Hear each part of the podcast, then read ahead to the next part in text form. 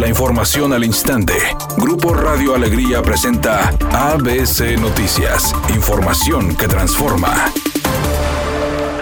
La Fiscalía Especializada en Delitos Electorales realizó una clausura simbólica de las instalaciones de la Secretaría de Bienestar Federal. Así lo informó el fiscal Gilberto de Hoyos, quien indicó que es para evitar que los recursos públicos y programas de asistencia social puedan ser utilizados a favor de algún candidato o partido político.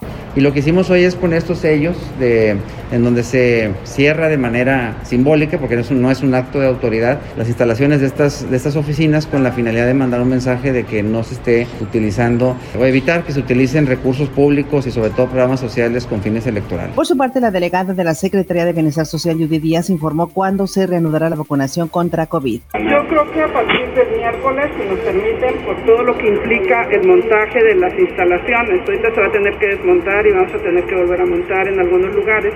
Nosotros creemos que a partir del miércoles podemos iniciar, entre martes y miércoles, y en Monterrey específicamente continuaríamos a partir de miércoles, jueves, por ahí en esos dos, dos días.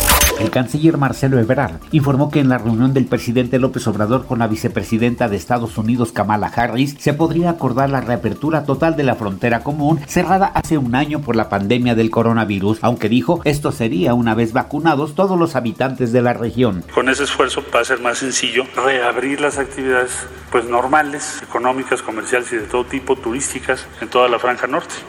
Editorial ABC con Eduardo Garza. El domingo hay que salir a votar para elegir gobernador, alcaldes, diputados locales y federales. Ubique su casilla con tiempo en la página del INE. Recuerde que por la pandemia solo habrá dos mamparas para emitir el voto en cada casilla. Este domingo 6 de junio tome su tiempo, mucha paciencia y salga a votar. La elección la vamos a hacer todos.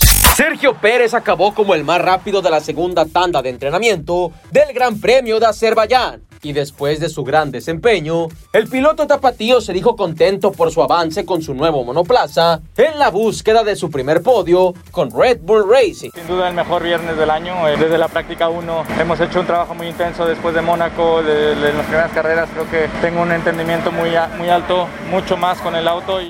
La actriz y conductora Adamari López solicitó a los medios de comunicación que por favor ya no le den rienda suelta al tema sobre su divorcio. Dijo que si ella dio la cara e hizo pública su separación era para que no la cuestionaran más sobre el asunto. Pidió respeto para su familia y sobre todo para su hija, porque ella no tiene por qué enterarse de los pormenores de esta separación.